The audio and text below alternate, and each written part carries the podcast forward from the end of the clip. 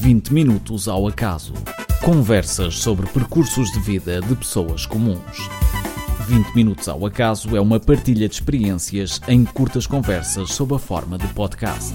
Com protagonistas do nosso cotidiano, vamos de tema em tema ao acaso durante 20 minutos.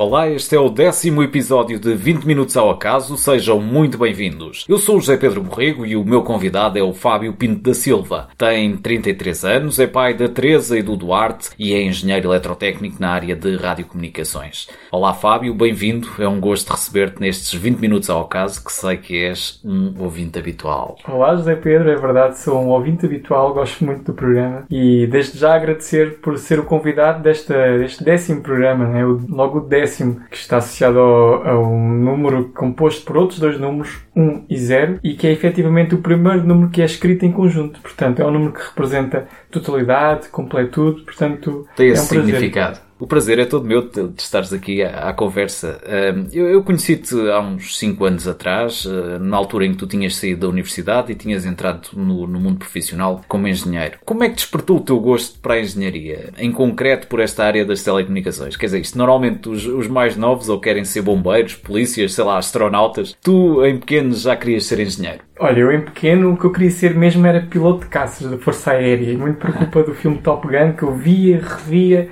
e... Vezes sem conta. Vezes sem conta, exatamente. Mas eh, depois percebi, até porque sou muito miúpe, talvez fosse difícil depois fazer as piruetas com os, os, óculos na cara e também porque a própria Força Aérea apenas admite pessoas que, que vejam bem, né? Portanto, então tiveste que arranjar uma alternativa. Sim, então quis ser música. Ah, era músico a seguir. Pois, porque a música veio depois a desempenhar um papel fundamental no, no, no decorrer da tua vida, no, no teu percurso de vida. Uh, como é que vais parar à música? É logo aí pequenino ou foi, foi mais tarde? Não, foi um percurso altamente indireto, na medida em que surgiu mais tarde, quando tinha 14, 15 anos. Nessa altura já tinha feito a catequese, estava no. participava ativamente na paróquia, portanto andava na catequese. E, e às tantas percebi, estava no último ano de catequese e percebi que, que dali para a frente tinha o grupo de jovens, ou então saía, não é? E havia uma coisa que me fascinava no grupo de jovens, que era animavam as celebrações. E eu adorava ouvi-los cantar e, e ouvi-los tocar guitarra. Portanto, começou a despertar em mim o bichinho da guitarra. É? Pois tu tocas viola ou guitarra clássica, como se queira chamar. Também, de vez em quando, baixo. Não? Dás uns toques. uns toques, uns toques. Exatamente. E, e, portanto, foi então aí que tu começaste a dar os primeiros passos. Sim, e foi logo com esse instrumento, começaste logo com, com a viola. Sim, foi com a viola e, e acabei por entrar no grupo de jovens com a desculpa de aprender a, a tocar guitarra. Portanto, eu queria mesmo era aprender a tocar guitarra, não tanto seguir o grupo de jovens.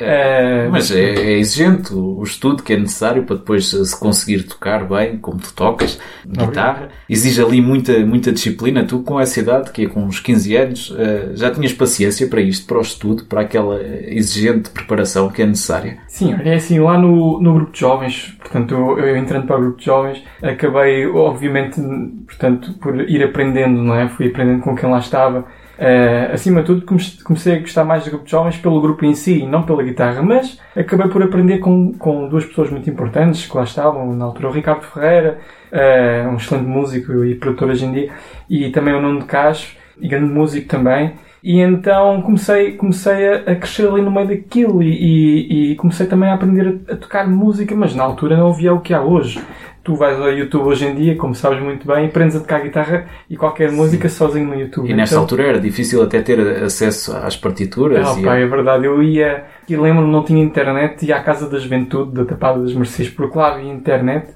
e lembro-me de, de, de, pagar para imprimir tablaturas, basicamente são, portanto, é, é as notas ali codificadas para a guitarra numa folha, imprimia folhas e folhas, e depois levava para casa e olhava para aquilo e, e depois gravava-me a tocar e ouvia como é que estava. Era e gostavas habitualmente ou estavas num, num, constante processo de melhoramento? Estava num constante processo de melhoramento e ao fim já fazia coisas bastante complicadas, mas, mas pronto, isso era fruto da época, na altura não havia mesmo YouTube. E não tinhas aulas? Portanto, era, era, eras autodidata nessa altura ou já, ou já tinhas acompanhamento? Eu aprendia bastante, portanto eu, eu fui logo atirado para os leões, entre aspas, porque comecei logo a tocar em missas e coisas do género, em encontros na igreja, e tocava com os melhores, portanto eu aprendi a ver os melhores tocar.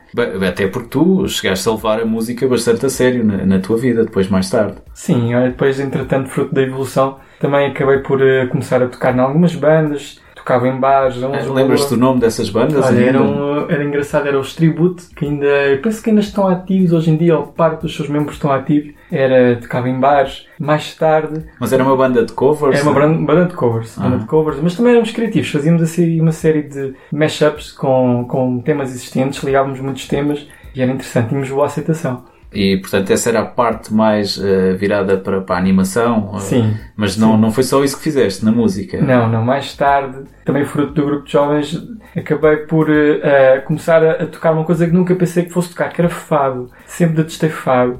Tu foste, é. acompanhaste fado? Sim. Vários fadistas? Na altura tivemos que organizar umas noites de fado e a coisa começou a crescer. Eu comecei a tocar desde a primeira e a coisa começou a crescer e, e às tantas dei por mim a acompanhar uma série de fadistas. E... Podes dar aqui alguns nomes de, de, dos fadistas sim, que acompanhaste? Sim, olha, muitos. Olha. Sim, fadistas, fadistas, porque tanto como eu, os outros também eram amadores, mas assim, mais ligados ao, à parte profissional eh, que fazem disso vida hoje em dia.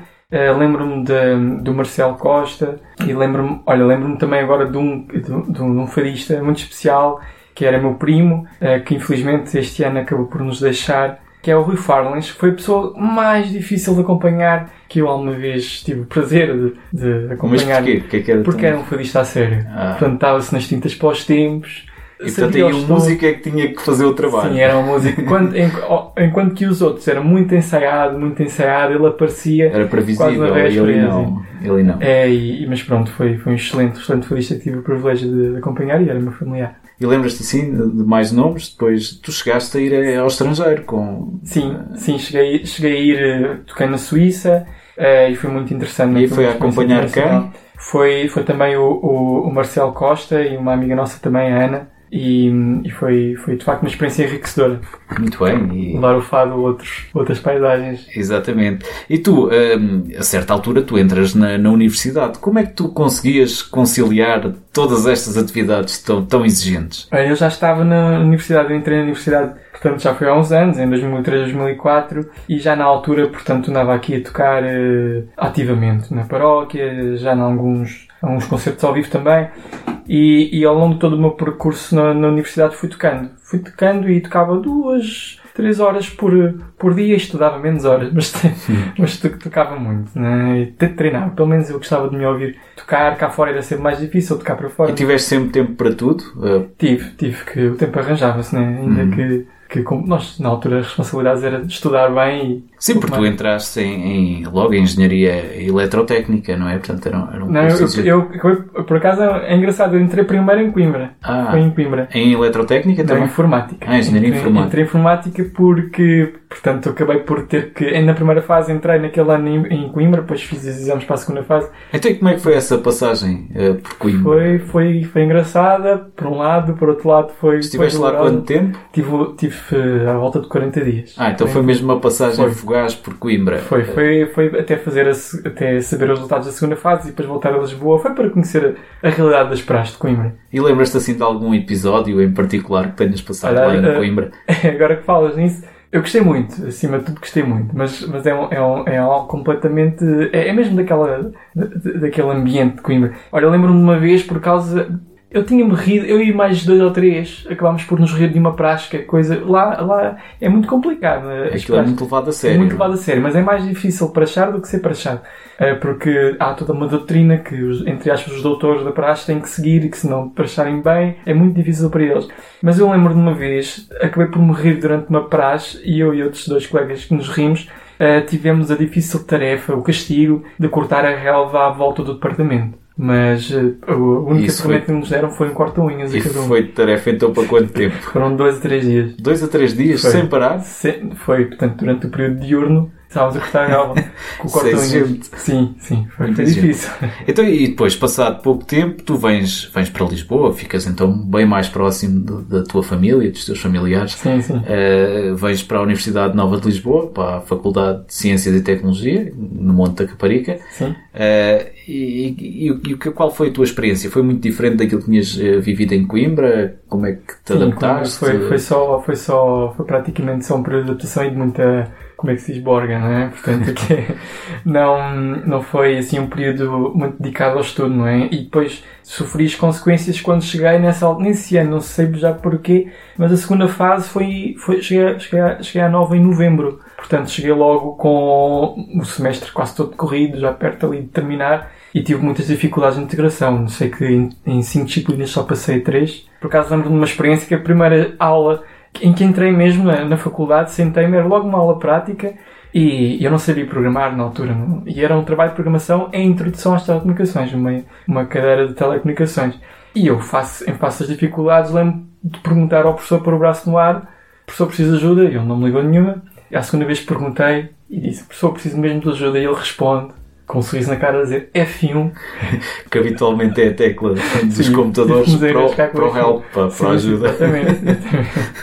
e, e, portanto estava aí a ajuda dele. A ajuda estava, dele era ir à ajuda. Estava a ajuda dele e não passei na cadeira nesse semestre. Mas depois recuperaste bem e fizeste um. Recuperei e mais curso. tarde vinha dar, vinha dar aulas, portanto, como assistente é, Quais é que foram cadeira. os professores que mais te marcaram na, na Universidade Nova de Lisboa? Olha, foi, foi engraçado porque alguns dos professores que mais marcaram foram de cadeiras às quais eu até tive dificuldade. Olha, esta cadeira à qual chumbei logo ao início, porque cheguei tarde, mais tarde vim a ter no ano seguinte, destaquei-me com o professor Paulo Montezuma e acabei até por, por depois vir a dar aulas da cadeira. E também com o professor Rui Diniz. Portanto, uma grande referência para mim, não só naquela universidade, mas em, em tudo o que à parte académica diz respeito. E outros, o professor Luís Bernardo também, até mesmo o professor Leão Rodrigues de Máquinas Elétricas. Uma pessoa que, que me que estimei durante o tempo em que lá estive. E, e, já agora quais foram as disciplinas que mais gostaste durante o curso? Foram todas ligadas à programação, automação e telecomunicações. Gostei mesmo muito de todas as cadeiras que tive dessas, dessas áreas. Até porque depois tu terminas o, o mestrado em Engenharia Eletrotécnica e de Computadores uh, e começas logo em seguida o doutoramento. Uh, por acaso tive aí um ano de interregno, ah, okay. mais ou menos, ou seja, estive a fazer investigação ligada ao Instituto de Telecomunicações e, e continuo e, uh, ligado. E também tive a dar também aulas laboratoriais de introdução às telecomunicações, a tal cadeira que nos deu muitas dores de cabeça ao início. E, portanto, durante esse ano tive, tive de facto dedicado a isso. E, tu sempre, sempre teve nos teus horizontes a prosseguir estudos ao nível de doutoramento ou foi uma, uma consequência natural do teu percurso académico? Não, nada natural. Nunca, nunca esperei fazê-lo. Aliás, assim que ter, terminei, eu uh, apresentei a minha dissertação de mestrado. No dia seguinte tive uma entrevista de emprego e fiquei. E quando fui comunicar ao meu orientador que tinha ficado, portanto, faltando ainda assinar o, o contrato, não é? Ele convenceu-me, o professor Leonis convenceu-me a ficar ali. E de facto os seus argumentos cativaram-me e, e, fico muito feliz por, por ele ter apostado em mim nessa altura. Aliás, é, é na sequência depois da tua tese de doutoramento que apresentaste agora em que ano? Em 2015 como eu também Sim. apresentei. É verdade, no mesmo ano. É no mesmo ano. Uh, tu, uh, portanto, na sequência dessa tese de doutoramento, publicas um livro numa editora nos Estados Unidos. Uh, é verdade. Como é que surgiu também essa é, A editora CRC Press. Olha, foi e como no... é que se chama o livro? Já o agora? livro é Frequency Domain Receiver Design for Doubly Selective Channels, creio eu. É um nome grande, mas... É. Mas é um bom livro. É, não é muito grande o livro também, portanto, lê-se bem, acho eu. Um, não, sabe, foi muito engraçado, foi no final da, da apresentação da, da defesa da tese, em, de doutoramento, o, professor Francisco Cercas, uma, alguém que estimo muito do ISCTE, vem ter comigo e diz-me este livro, esta tese era muito interessante ser, ser disseminada pelos alunos de várias universidades, do ISCTE também. O ideal era fazer um livro. Eu achei aquilo engraçado e levei como um elogio e não liguei muito. Mas mais tarde concretizou-se também pela mão do, dos meus orientadores, professor Paulo Montezuma e Rui Diniz, concretizou-se o livro, portanto, e hoje... E as vendas estão a correr bem? As vendas pelo Amazon acho que estão a correr bem, porque diz que são ao disponível. Mas já diz isso há muito tempo. Quem, quem estiver interessado, vá à Amazon. Pode ir ao Amazon, sim, está disponível no Amazon. E, e na FNAC também. Fábio, Fábio Pinto Silva e Rui Diniz e Paulo Montes. Muito bem. E, e, portanto, quem estiver interessado é só lá ir e, e comprar. E, e oh, Fábio, como não poderia deixar de ser, eh, eu pedi-te para trazeres a, a, tua viola para nos tocares aqui um, um bocadinho para nós. Uh, vai lá, entretanto, preparando. Sim, sim, claro. Uh, tu trazes aí uma, uma viola que é especial para ti. Olha, é especial. É, é seguramente o meu pior instrumento lá em casa neste momento, diz respeito à qualidade de som braço todo empenado, tem as cordas. Estas cordas, eu tenho aqui a fatura e isto diz 2004, portanto. Já tem uns aninhos. Tem uns aninhos, portanto isto não soa nada bem, mas é especial porque foi a minha primeira guitarra. oferecida pelos meus pais com esforço e, e é de guardá-la sempre. E, e, os meus filhos hoje estão a aprender a mexer nela. E pronto, já estás aí então, preparado, muito sim, bem. Uh, e o que é que vais, vais tocar o quê para nós? Uh, olha, eu, eu, eu estive aqui a pensar e, e, acho que deviam ser, deviam ser temas que de certo modo dissessem respeito portanto, às minhas, à minha evolução uh, como género de músico ou guitarrista. Então, eu com o tempo aprendi a gostar muito de fado. E há um tema que me toca especialmente, que é da Marisa, é um fado muito contemporâneo, gente da minha terra, e, e gostava de mostrar o que ainda me lembro do fado. Vamos lá ver então. ok, então vou tentar.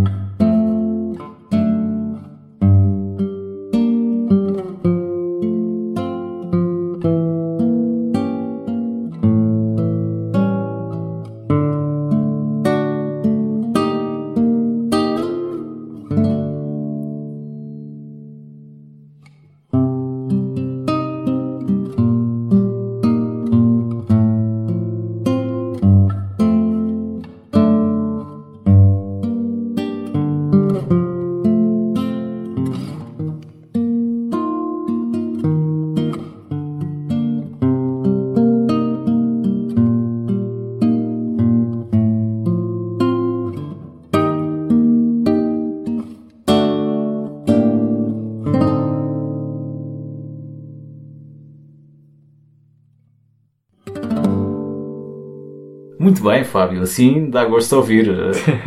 Foi, Obrigado. Foi mesmo com Estou muito destreinado, como deu para perceber. Não, estava ótimo. saiu, saiu muito bem. Uh, Obrigado. E eu é, que, eu é que agradeço, de facto, teres, teres trazido uh, aqui este, este tema. Olha, mas, mas é assim, eu, como tu sabes, eu tenho ouvido todos os programas e, e fico muito contente por perceber que, que há muita gente a gostar de Pink Floyd e é sinal de que de facto perdura, não é? Uma banda que minha banda preferida e que me faz todo o sentido.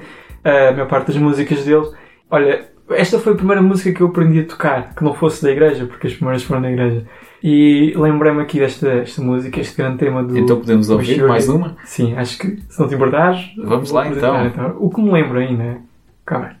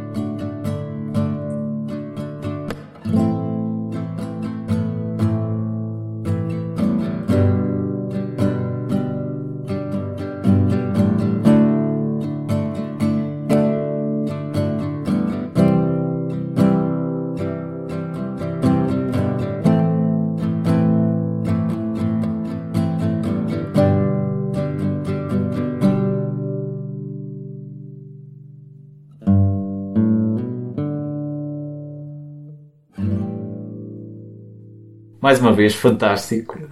Olha, eu antes sabia tocar isto, moldia e acompanhamento ao mesmo tempo, mas agora não tive mãozinha já. Não, não, estava, estava ótimo. Não, isto foi, foi mesmo muito bom. Olha, só tenho que agradecer mesmo Obrigado. o facto de teres, teres trazido o teu instrumento e teres partilhado connosco aqui também um pouco do teu talento, que é muito, é, é bastante grande. E como habitual, chegamos àquela fase do, do podcast, mesmo a terminar, um, em que vou pedir-te para deixares aqui três uh, sugestões. Vamos começar pela cinematográfica ou televisão televisiva, qual é a tua sugestão? Olha, eu vejo mesmo muito pouca televisão uh, e quando vejo geralmente é no canal Panda ou no Disney Channel.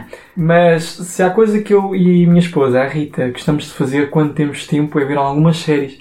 Nomeadamente, eu, eu faço louvor à RTP2 pela qualidade das séries que tem, muitas vezes passam despercebidas e ao lado da maioria de nós. Aqui há pouco tempo, e agora está em reposição, uh, uma série fantástica, que é a Lei e Corrupção, uma série britânica, é que basicamente fala de, do trabalho de uma unidade policial anticorrupção. Basicamente são os polícias dos polícias, que andam à caça dos polícias das redes uh, criminosas organizadas. Uh, eu, eu, esta série é muito boa, está agora a ser feita uma nova temporada. Eu recomendo altamente esta série. Muito bem, fica a sugestão televisiva, uma série neste caso, e vamos passar à sugestão musical. Qual é a tua sugestão musical? Portanto, eu gostaria de propor, mesmo que ouvissem um álbum dos Pink Floyd, que é o, o, Animals. Portanto, é um álbum muito conhecido, mas menos ouvido. Geralmente as pessoas gostam mais é destes temas que ficam do Wish You Were Here, Comfortably Numb. Mas este álbum é fantástico e tem muita história por trás. Portanto, sugiro que, que ouçam Spotify onde quiserem. E finalmente, uma sugestão de leitura. Olha, isso é mais complicado. Eu não leio há muito tempo, já desde o Harry Potter. E se há coisa que eu ando a ler mais, é mesmo os livros para criança. Eu leio muitos, como deves imaginar. Aos teus filhos. Aos meus filhos. e eles uh, gostam muito. Portanto, isto aqui é, é uma sugestão de um gosto partilhado, um quer gosto pelo pai, quer pelos filhos. Sim, e a minha esposa a Rita também gosta muito deste livro que eu te vou sugerir a quem me está a ouvir, que também tenha filhos e que gosta de ler para os filhos. Há um livro que é o Gosto de Ti que ensina uh, as crianças o conceito de gostar de alguém e que, e que ajuda a perceber o que é uh, o, de facto gostar de, de alguém como é, e, e, e, separar isso de gostar de, de algo, não é? Porque gostar de alguém é sempre diferente e tem outro significado. O livro é da Helene Lescott. Eu sugiro para quem tem filhos. Bom, Fábio, foi mesmo uma honra enorme ter-te ter aqui uh, comigo nesta, nesta conversa tão agradável. Só tenho a agradecer pelo facto de ter estado aqui a partilhar connosco também as tuas vivências, o teu percurso de vida. Olha, muito obrigado. Obrigado, eu, José Pedro. E quanto a nós, voltaremos com um novo episódio de 20 Minutos ao Acaso e com mais um convidado. Fica atento e continua a seguir-nos no nosso blog em 20minutosaoacaso.wordpress.com. Até breve. 20 Minutos ao Acaso Conversas sobre percursos de vida de pessoas comuns.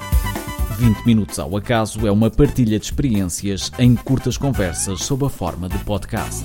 Com protagonistas do nosso cotidiano, vamos de tema em tema ao acaso durante 20 minutos.